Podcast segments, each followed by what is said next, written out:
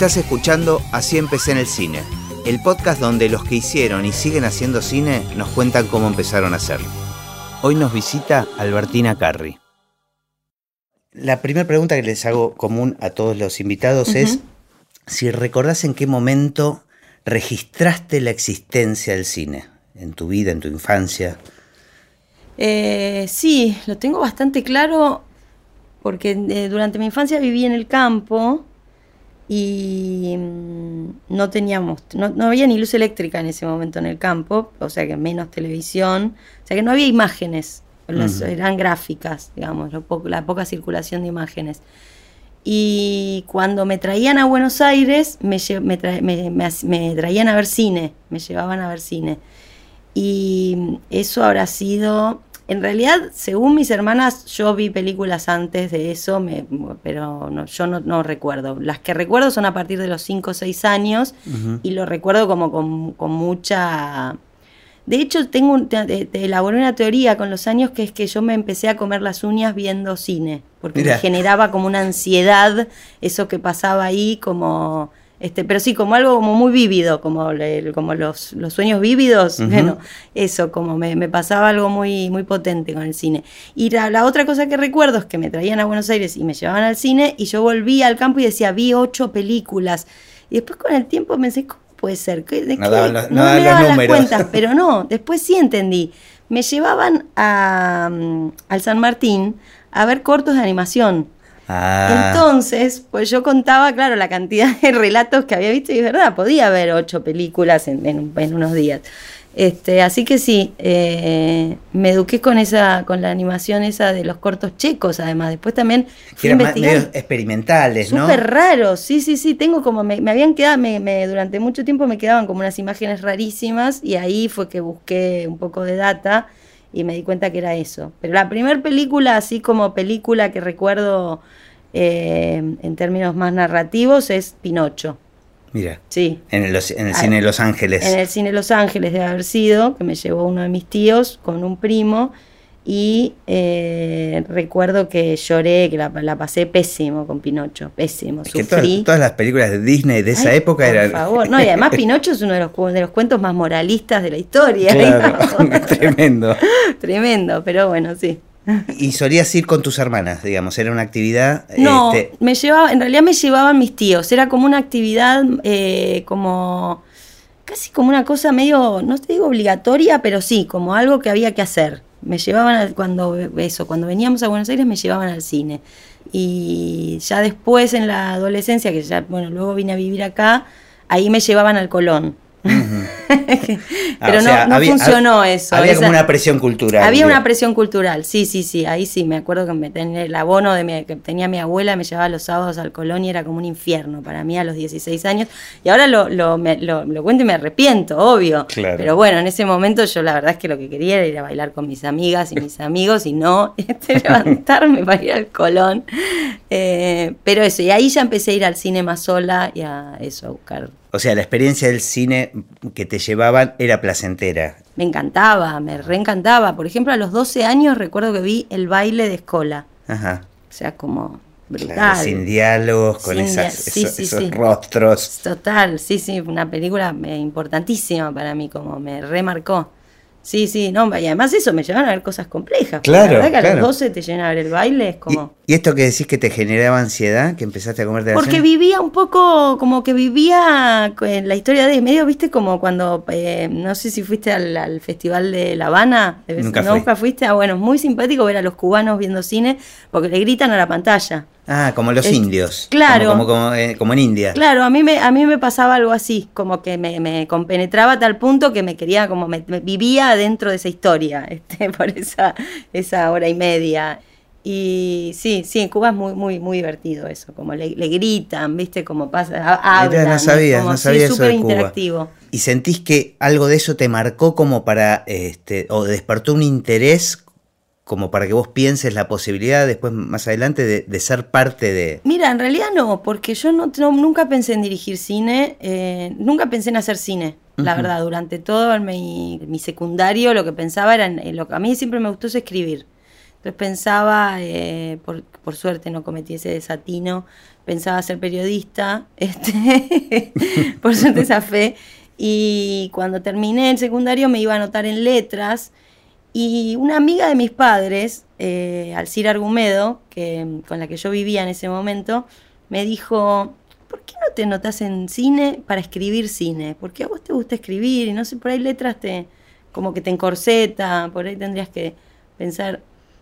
Y dije, bueno, eh, pruebo, pero la verdad es que nunca pensé jamás que me iba a dedicar al cine en lo más mínimo y empecé a... Empecé en la FUC, hice la, mm, la especialización de guion. Ajá.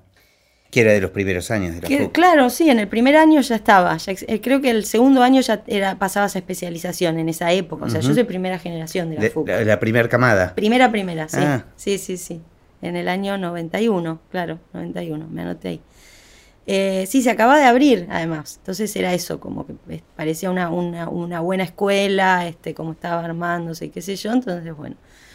Así que nada, me, me, me influenciaron, en realidad me, me llevaron para ahí. Y cuando empecé la FUC, la verdad es que eso me, me interesaba como, como adquirir la técnica de escritura para el cine, pero no tenía un interés, nunca fui cinéfila por otro lado, digo, como eh, más lectora que cinéfila. Digo, a pesar de que te llevan a consumir ese cine Claro. más intelectual Sí. o menos comercial. de- Claro, pero no investigaba, ¿entendés? Como que no es que, bueno, vi esa y entonces después investigué a este director y seguí, busqué, ¿no? Como, no, era como, bueno, el cine estaba ahí, yo iba. me- Ese fue el alimento. Claro, digamos. pero no, no, no era algo eso, no, nunca fui eso, cinéfila. Cuando entré a FUC me di cuenta de eso, porque había como gente que venía como con una, una cabeza, una data, este, que claramente yo no tenía. No, y ahí eh, me empecé a trabajar en cine. En realidad surgió este mm, un meritorio en la película de Lita Stantic, en la primera, en Un muro de silencio. Una cosa así también muy errática, como la madre de un compañero de la escuela, que, que me adoraba, sub- sabía que yo estudiaba cine y me dijo, che, yo eh, lo conozco al Chango Monti, este, yo ni sabía quién era, este, eh, empieza una película y bueno, nada, y empecé ahí, entré en el, en el equipo del Chango y tra- trabajé como dos años. Pero, te gustaba la parte de fotografía? No, bueno, por eso, siempre es todo como, viste, muy, muy complejo. Te iban empujando, digamos. Te Mi para- pensamiento siempre muy, muy retorcido.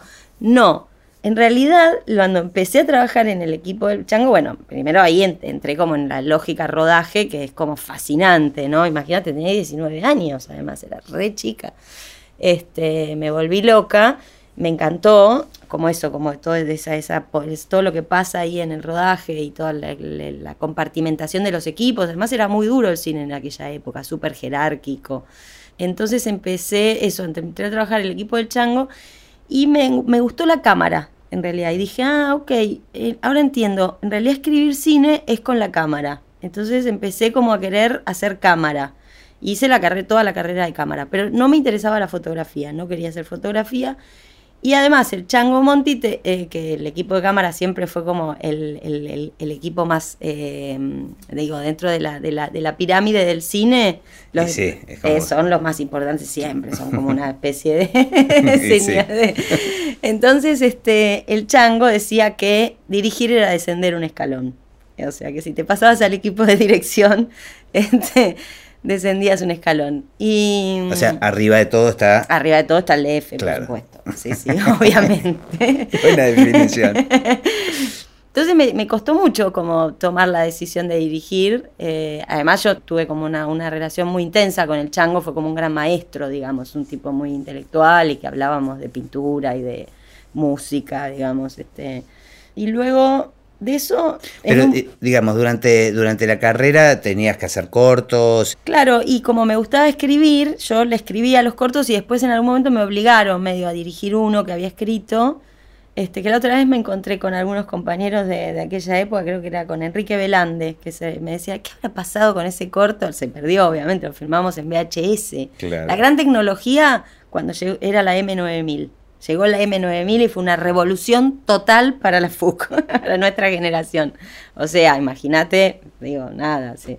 todos esos materiales no queda nada. Eh, no, eso, y ese sí, lo, lo, dirigí, pero medio a regañadientes, no, no, como bueno, tengo que hacer esto porque. Claro, como que tu lugar siempre era el de escritura. Sí, exacto. Sí, sí, sí. Y en un momento, como después de muchos rodajes, de estar casi eso, dos años haciendo películas medio industriales, además, pues laburé con Galetini, con Olivera, con, eh, la Bember. Este, y siempre en el equipo de, del, chango, del Chango. Siempre en el equipo del Chango, sí.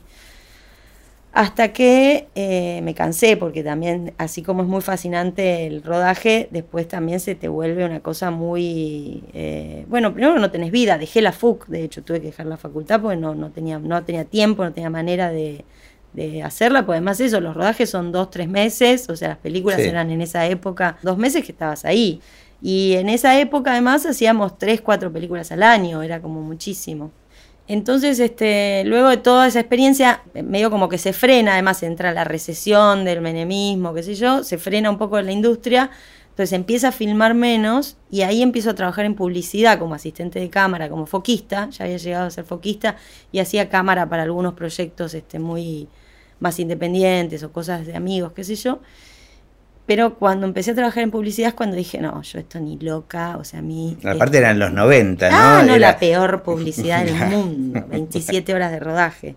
27 horas de rodaje tuve un día. Sí, sí, me dormía entre las valijas de cámara, me levantaba y seguía directores maltratadores, mucha droga, gente muy quemada, no, no, horrible.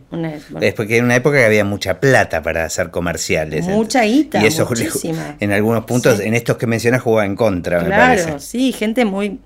Además eso, digo, eh, digo, la publicidad anterior digo, la habían hecho este Puenzo, Solanas, que ni, eh, Subiela, digamos, que ni idea cómo serían en set, o sea, los, conocí, pero digo, probablemente hayan sido también muy brutales. Gente con amor al cine, por lo menos. Pero, pero claro, pero les gustaba el cine, ¿entendés? Después los de los 90 era gente que yo no sé ni de dónde salía, pues, sinceramente. Ni a dónde fueron a parar. Ni a dónde fueron a parar, por suerte no sé dónde están. no recuerdo ni sus nombres, es lo que te digo. Este, sí, pero duro, fue, era, fue un periodo medio duro. Y ahí fue que dije, voy a probar a hacer, voy a probar a ver qué es esto de dirigir. este, porque además me pasaba eso, me gustaba escribir, me gustaba la cámara y decía, bueno, yo escribo el guion, hago la cámara y en un momento dije, bueno, es medio como una dirección encubierta, ¿no? O sea, como dirijo, pero no de la cara. Entonces, este, filmé un corto que tenía escrito y ni bien terminé de filmarlo, dije, esto es lo que yo quiero hacer. O sea, ni siquiera lo había editado voy lo que quiero ¿Te sentiste cómoda en el rodaje, dirigiendo? Me, encontré como en un estado de felicidad total y absoluta. Recuerdo perfectamente esos cuatro días, así todavía hoy, que fue hace más de 20 años. Y ese corto, de hecho, nunca lo terminé como corto y escribí mi primera película. A partir de eso, la célula de, No quiero volver a casa, escribí la película y bueno, y la filmé, y la, hice la cámara, montar medio a, a, los solanas, ¿viste? No hice la música, pero porque no tengo ningún talento, pero si era necesario la hacía. Hacías todo lo que había Sí, sí, sí, total, sí. No, bueno, también en el medio de eso, eh, y trabajé con Regman, hice, fui foquista de la película de Martín, y también ahí entendí la lógica del cine independiente, porque yo venía de un cine muy industrial, ¿viste? Como muy... Eh, estricto también en su formato, en su forma de realizarse, o sea, como no, no, no tenía un imaginario de, bueno, filmamos los fines de semana. Igual mi primera película hice cuatro semanas de corrido, o sea, como la filmé como si fuese cine industrial pobre. ¿Y te mandaste a hacer largo sola así? Como una loca. Con, qué recursos, digamos? Bueno, yo acababa de cobrar eh, la indemnización de mis padres porque mis padres son desaparecidos, vamos a decirlo, por si hay alguien que no lo sepa, por si no vieron los rubios. Y cobré la indemnización de mis padres y con esa plata financié No quiero volver a casa, que la plata que invertí fue en dólares y la recuperación fue en patacones. Posta, real, no es un ¿Esto qué año fue? Y yo la película la filmé 98-99 en esa época. ¿Y, la recuperación de qué forma era? No, porque después, o sea, las películas vos esa, la escribías en el instituto y después con el subsidio se suponía que recuperabas. Ah, ok. Eh, la inversión, o sea, una pel- película muy chica, ¿no? Pero este, igual Bueno, pero eran era uno a uno, era uno a uno. Claro, O sea, claro. era bastante plata la que, la que puse en esa película. Bueno, hiciste un gran negocio financiero, entonces tú, tú- se ve que mi tenés carrera, como- porque Claro. en realidad, o sea, es un desastre, como negocio fue un desastre total. Claro, pero los patacones todavía era uno a uno también. No, ya no, ya no, había, ya sido, había sido la devaluación. ah, sí, ya había sí. sido la Entonces, devaluación. por lo menos se te había reducido un cuarto. No, no, no, no, no, que no cobré nada. O sea, ponele claro. que puse, no sé, este, 50 mil dólares y recuperé eh, de 10 mil pesos. O sea, Claro. como esa, esa es la más o menos la. este, en términos económicos es un desastre total. Pero bueno, tampoco yo la había hecho como negocio la película, ni nada que se le parezca. Era más bien como este, eso. Qué mejor ganancia que haber descubierto que Claro. encontraste un- tu lugar, ¿no? Exacto, ¿no? Y además para mí era también como. Esa plata también sentía que era la oportunidad de tener que hacer algo, qué sé yo, que me, que me interese, no sé, como, no sé, por ahí me hubiese ido a viajar, ¿no? Qué sé yo, cada, o- tenía una casa, o sea, pues entonces como tenía casa no tenía la necesidad de comprar una casa, que era como lo que hacía acá la mayoría. Claro. Pero mm, sí, fue como intenso también. ¿Y qué pasó después con la peli? ¿Tuvo un estreno comercial? La peli se estrenó comercialmente en el 2000 o 2001, no me acuerdo. Sí, me parece que en el año 2000 se estrenó. Y eso, filmé la peli y después, claro, te falta toda la postproducción, que es una parte carísima de las películas. Entonces ahí se me frenó porque en el medio, ah, claro, porque creo que había, había ganado Rotterdam y no me acuerdo si había ganado algún otra, bueno, algún otro fondo. Creo que mandé el Como un material. work in progress. Claro, con un work in progress, sí. De hecho estuvo como work in progress en el primer Bafisi esa película también. Mirá. Sí. Bueno, y me faltaba plata para las postproducciones. Entonces, en ese tiempo, que yo no quería hacer publicidad y no se estaban filmando películas tampoco, eh, entonces ahí fue que me senté a escribir Barbie. Y medio como un chiste, como una especie de necesidad de también de volarme la cabeza en medio de esa...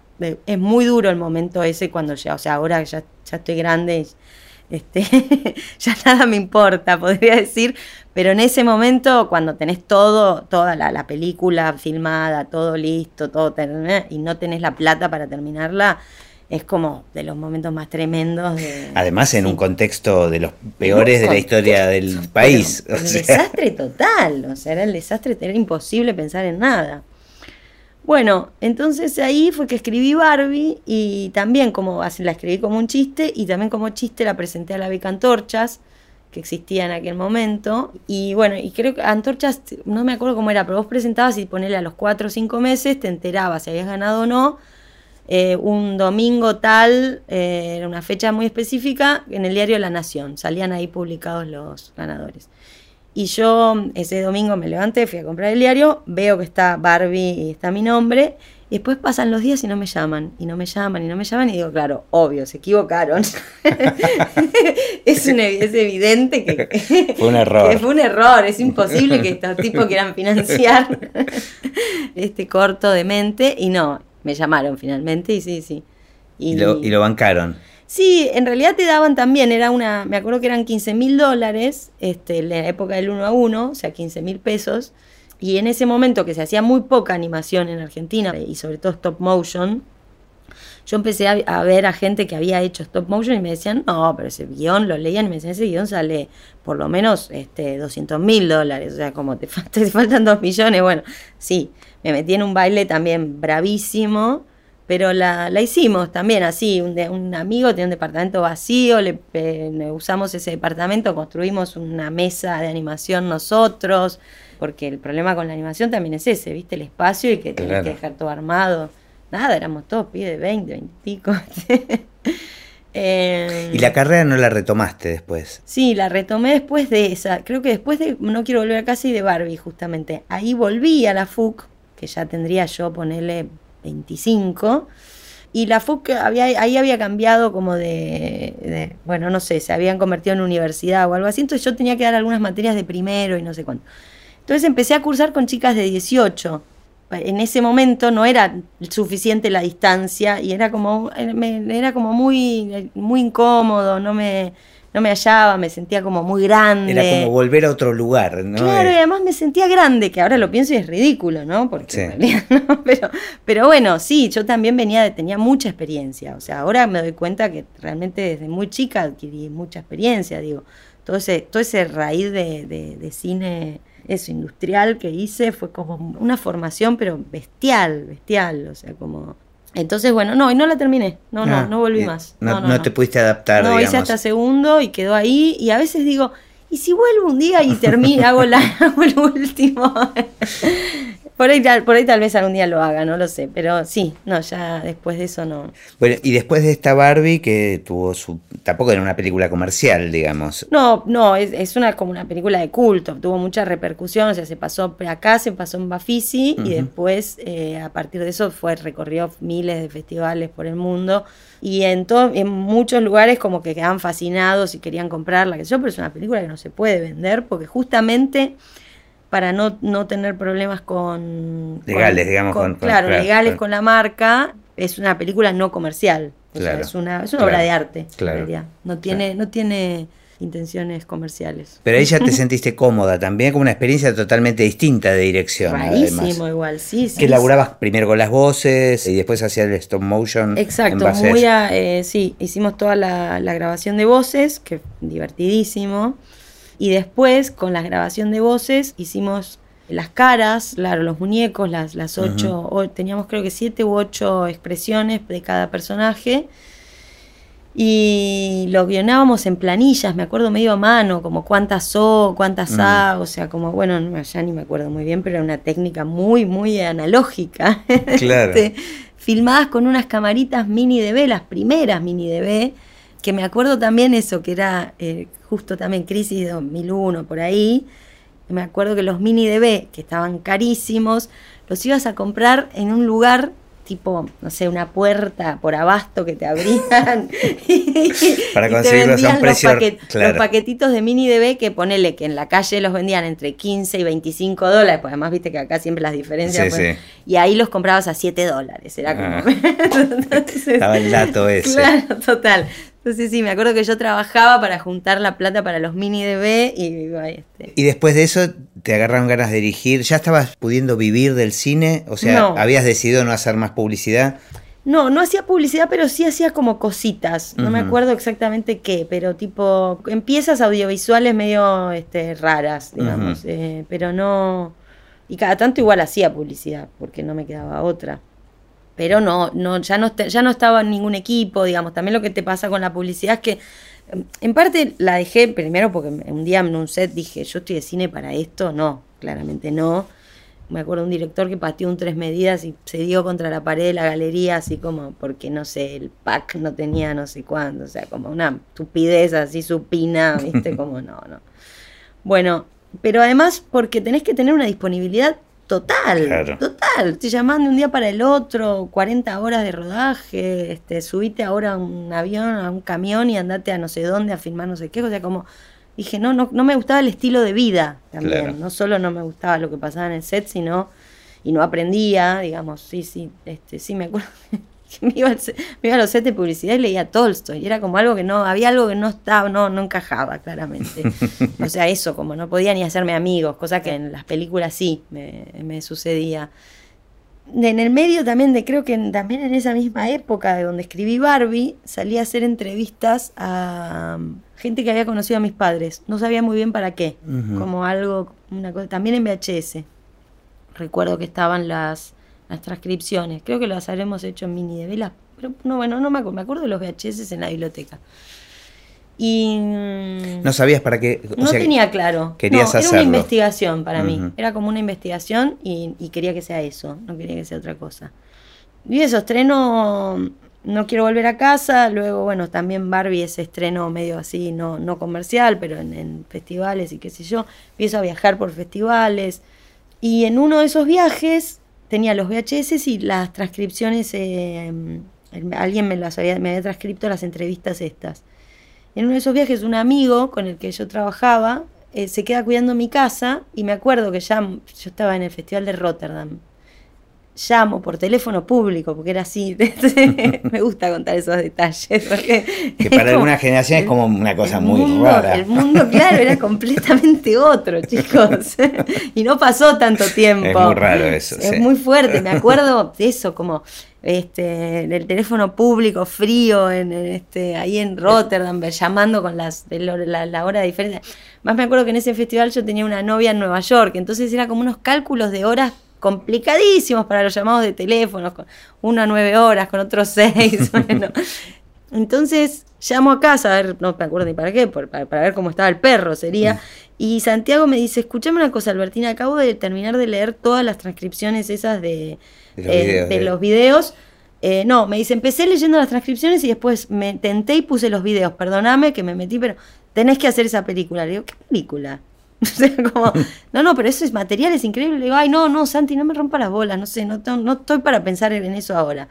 Y cuando volví entonces de ese festival es que yo también retomé ese material y empecé como a darle vueltas y así surgen Los Rubios. Pero Los Rubios se hace de espaldas a sí misma también. Es una película que no, que todo el tiempo estoy viendo si es un, qué es, si es una película, ¿no? Si es documental, si es este. Si es un corto, si Claro. es una- un material de un montón de horas para, no sé, investigación, lo pensaba. Ajá. Y, y bueno, ¿Qué diferencia con la otra película que habías dirigido, digamos, desde el punto de vista de que Mm. tocaron temas mucho más personales?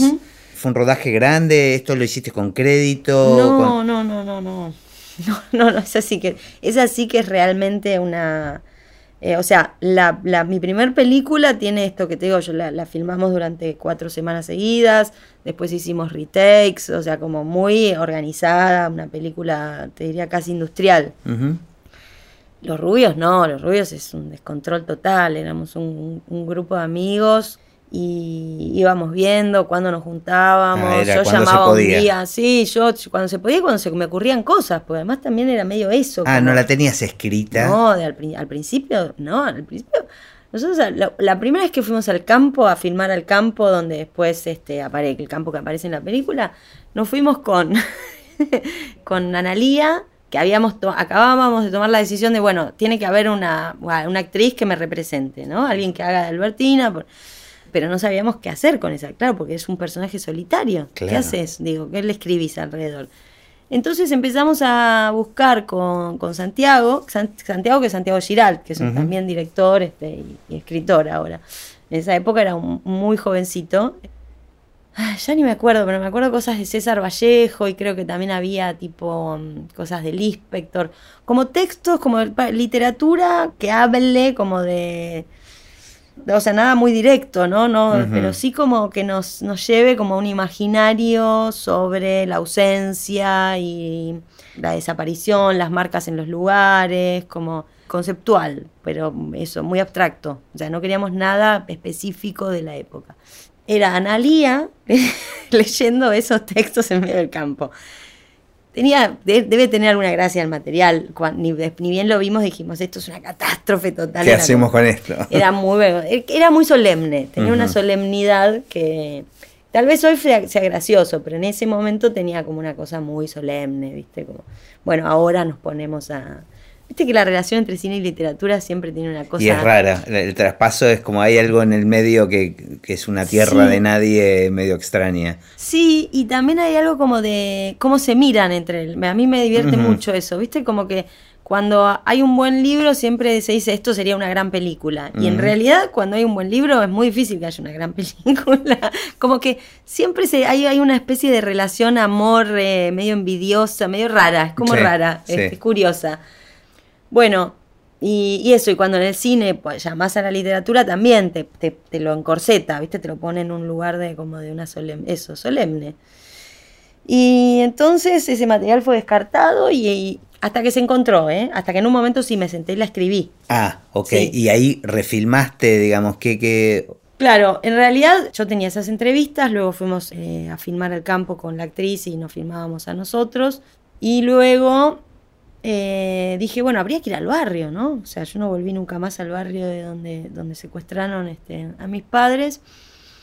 vamos a filmar al barrio con Analia contando, digo, o sea, el personaje era para que, bueno, para que cuente, pensando en todo esto, tenemos una actriz que hace de mí, ¿para qué la tenemos esta actriz? Bueno, para que cuente las partes que son insoportables, digamos, para tomar esa como cierta distancia, este.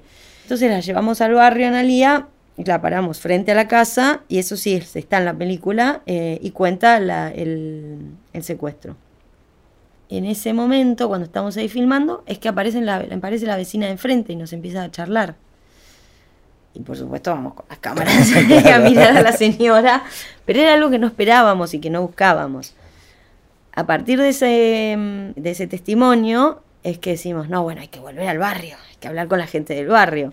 Ahí se sentaron a reescribir. Ahí me senté, me senté y entendí, encontré la película como en, las tres, en sus tres geografías, que era el campo, la, el barrio y, la ciudad, porque también lo, que, lo que entendí fue como también el recorrido del personaje, digamos. Este personaje lo que, lo que hace es va al campo como que, que es el lugar como de los recuerdos, digamos, una, memoria más este, afectiva, emocional y va al barrio a investigar, a buscar como la, la, parte más, podríamos llamar, la data dura, la, de investigación más seria, podríamos decir, que eso ahí también se sumaban las, todas esas entrevistas anteriores y después ella llega a la ciudad y con todos esos materiales une o, o, desarma, qué sé yo. Pero con eso se supone que empieza, a armar, empieza a armar un mapa, sí, sí, sí. Y entonces así fue que eso, me senté y escribí con ya con esos materiales filmados escribí el guion de Los Rubios. Y ahí ya arrancamos, empezamos a como a, filmar más, más rápido, digamos. Pero ahí aplicaste, ahí hiciste una presentación. Ah, no, apliqué a todos lados, pero nunca, todos ah. me decían que no. No, no, no. En Rotterdam, que allá había ganado con mi primera película, eh, me contestaron que mm, fue genial, porque después vinieron, cuando yo terminé la película, la película se estrenó en Bafis y ganó un montón de premios, qué sé yo, venían de todos los fondos a pedirme disculpas. Porque no te habían dado bola. Porque no me habían dado bola. Qué lindo, ¿no? Ese momento. Sí, igual lindo, pero también yo decía, bueno, la verdad, son los tarados. Bueno, dame para la próxima. Claro, me hubieses escuchado en el momento que era necesario. Pero sí, me acuerdo que me presenté a mil millones de becas y todas me decían que no. Y lo que me decían, unos que era, que era demasiado documental, otros que era demasiado ficción, otros que, que porque, me acuerdo que unos franceses que les había, que hice unos pitch, no me acuerdo bien qué era, para, para qué fondo era. Pero me vinieron a, proponer como que haga esa película, pero que la actriz sea francesa. Y que entonces la francesa tenía que venir y preguntarme, tipo a mí.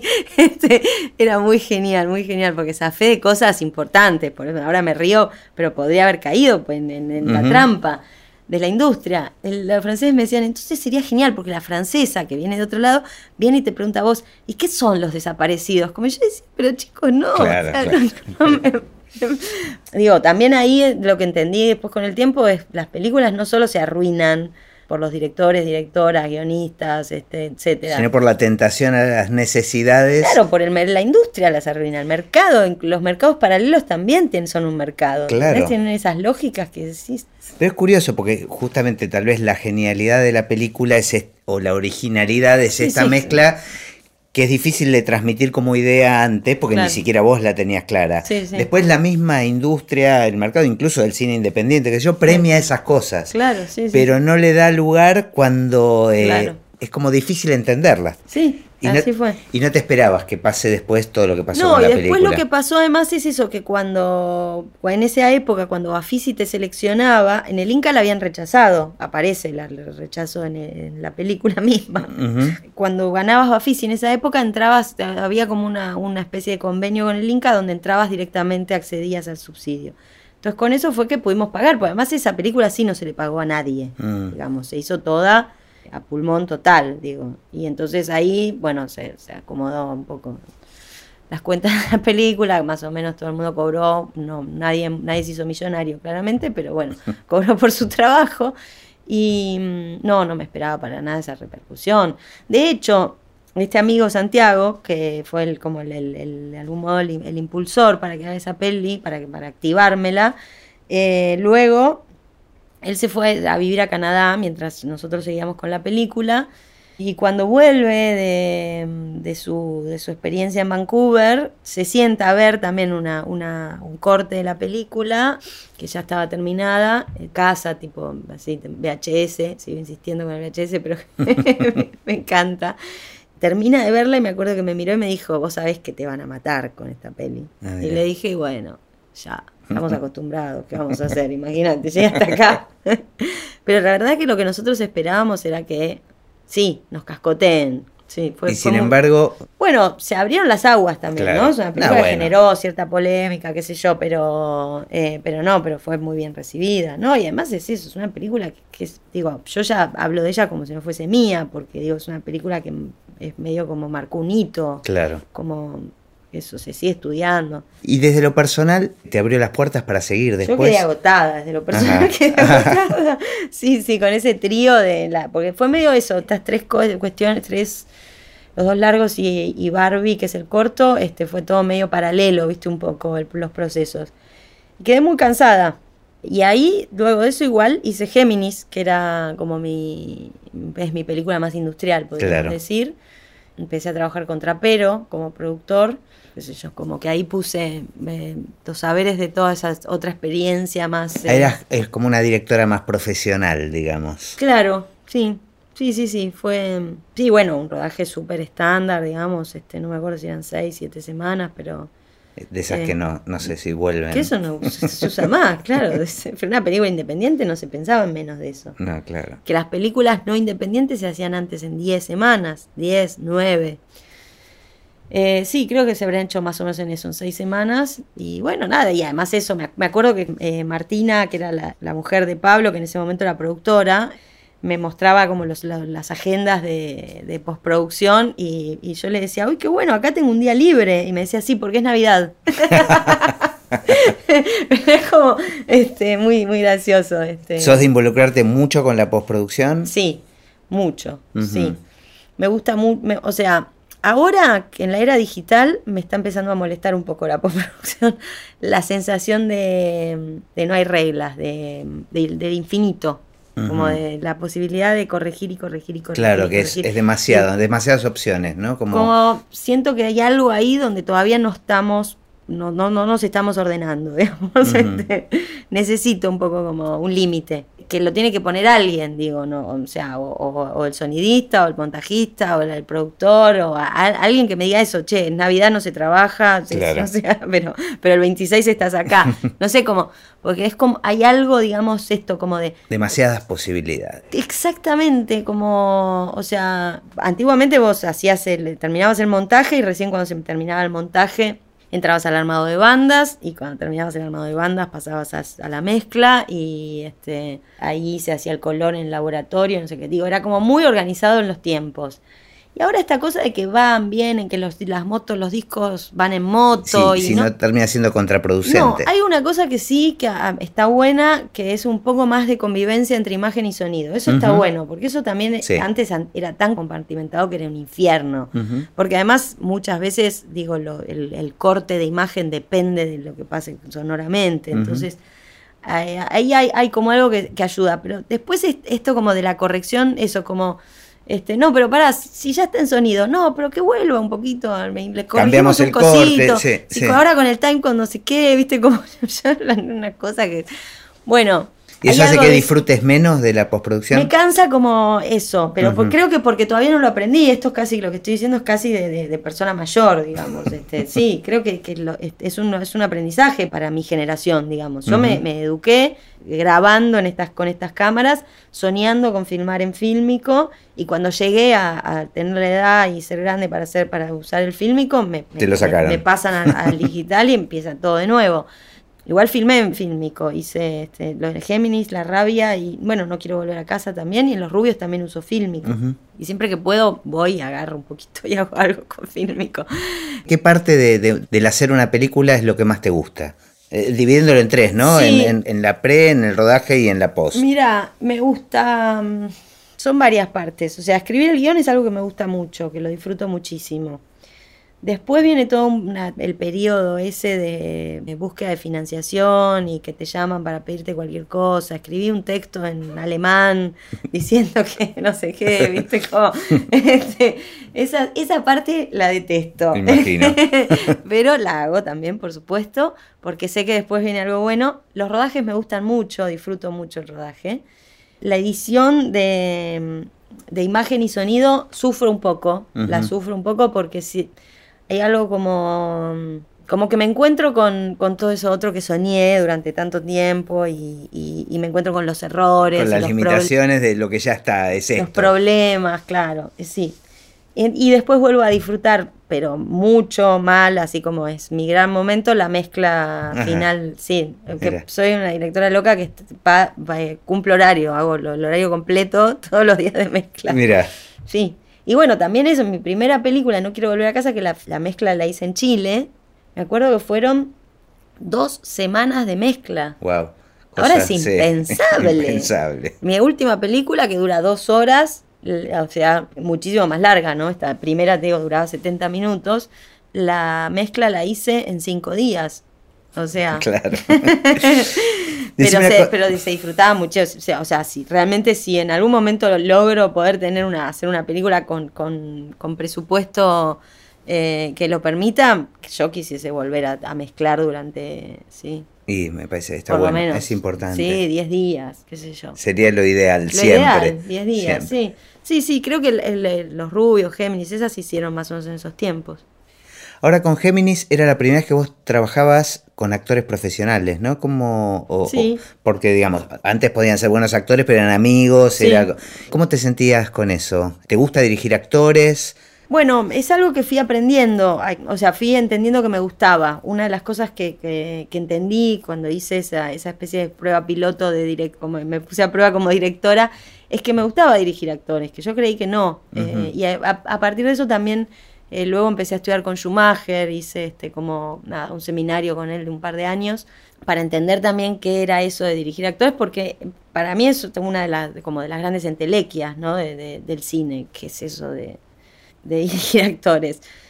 Y en, en Géminis lo que me pasó es que, mm, bueno, tuve como inmediatamente mucha empatía con Cristina, como nos hicimos muy amigas, digo, con Manegas, que también con los años lo que entiendo es que, digo, podés dirigir gente que no sea tu amiga, claramente, digamos, pero sí se necesita una- un tipo de conexión, claramente, digamos, tenés que tener un, eh, un encuentro, digamos, con el, con el texto y con, eh, con la persona, este, si no es imposible. Digo, me ha pasado a dirigir actores a los que les digo cosas y les explico y les digo de qué se trata y les vuelvo a decir. Y no eh, conectan. no entienden nada, nada de lo que les digo. Y no es que ellos no entienden, es que yo tampoco se los sé explicar, digamos. Sí, sí, hay una falta de, hay- de hay un- conexión. ahí tenemos un corte ahí que es eh, insalvable. ¿En general trabajás con ensayos? ¿O, o en Sí. Géminis, por ejemplo, te gusta ensayar antes? Sí, sí, siempre. No, sí, sí, trabajo mucho con ensayos eh, previos.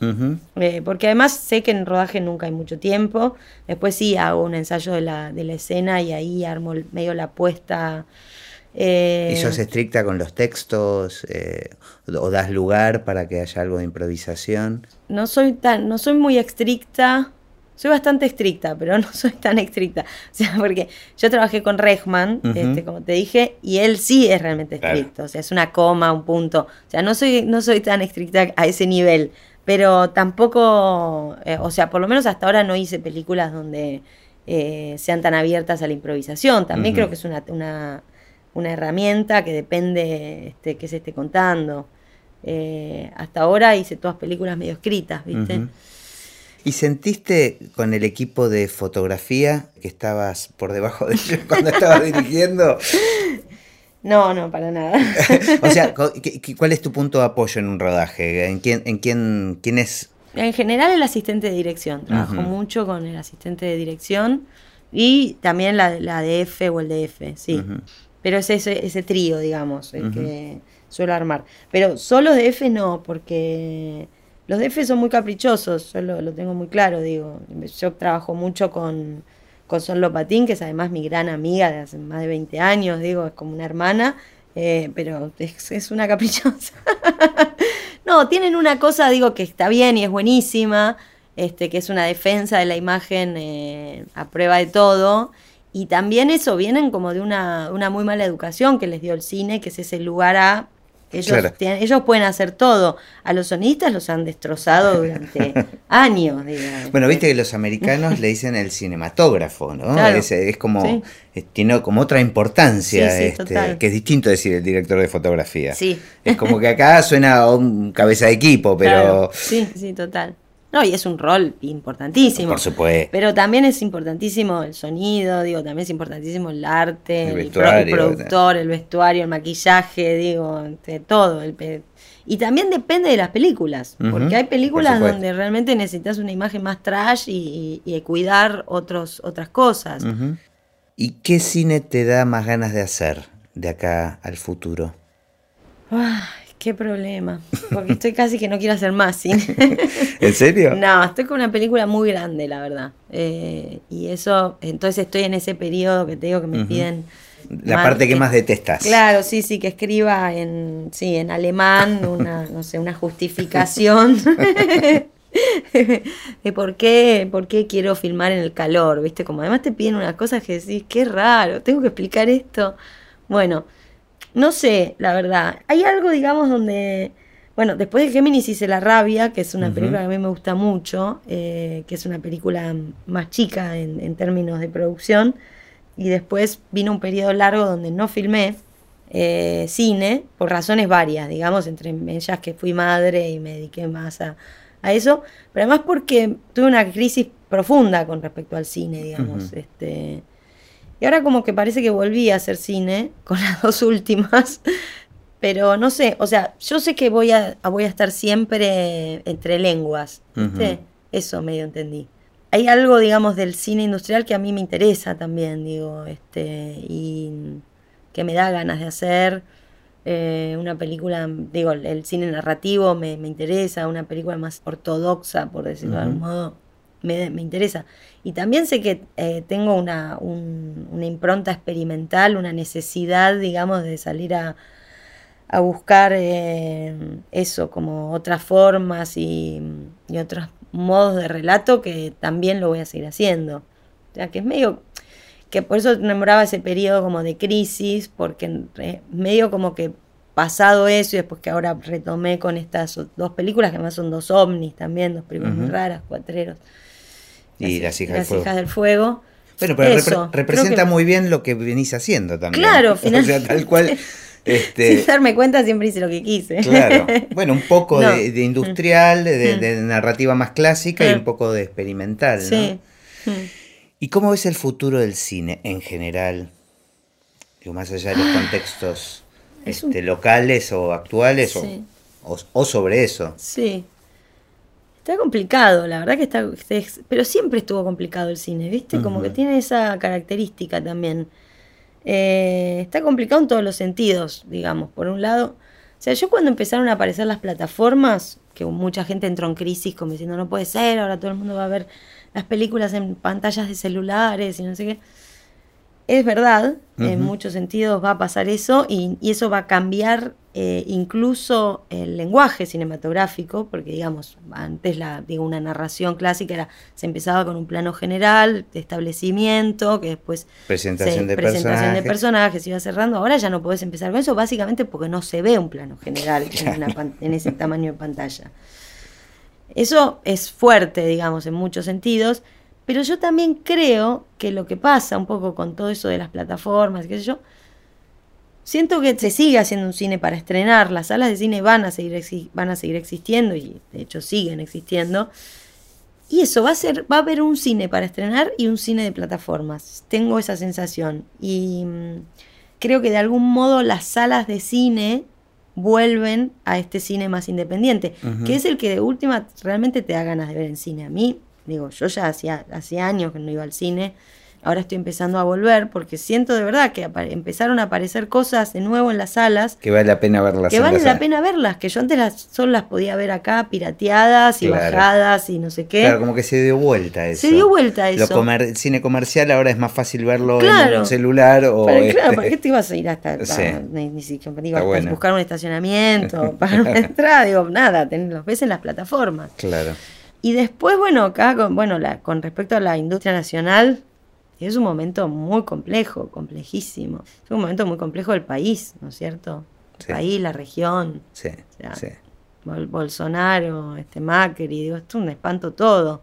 Y eh, va a estar difícil, va a estar difícil por varios años hacer cine en este país. Sí, sí, cada vez más. Por otro lado, es extraño como la, la sensación de eh, nunca fue fácil tampoco, también decir eso, ¿no? Porque si no parece como que veníamos de un periodo de oro donde... No, no, no, No, seguro. nunca, nunca acá fue fácil nada.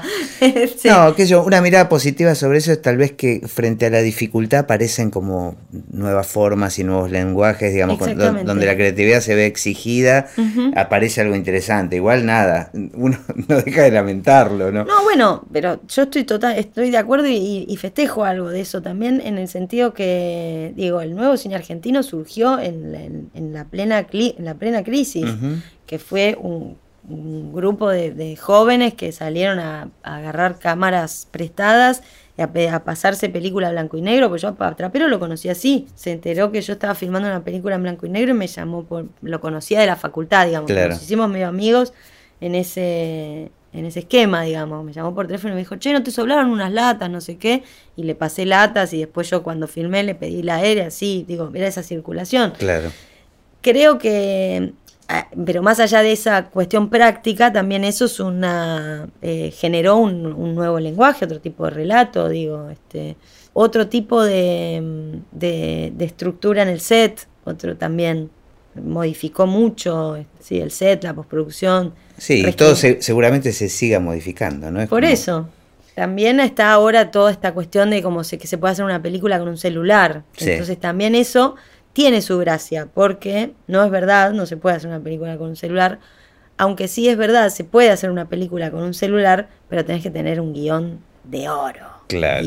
de oro. Claro, claro. Entonces también se vuelven como, ¿entendés? Se vuelve, se vuelve exigente en otros, en otras Sí, zonas, digo. sí. Un guion medio, en este momento no, no, ya no lo podés filmar, no puedes hacer nada, digo. Entonces, bueno, qué sé yo, tiene, tiene todo tiene su, su pro y su contra. Es así.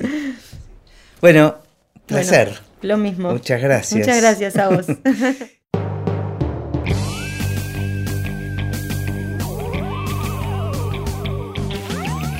Y así terminó esta conversación de Así empecé en el cine. Mi nombre es Gustavo Pomeranek y espero que la hayan disfrutado al menos un poco de todo lo que disfruté yo.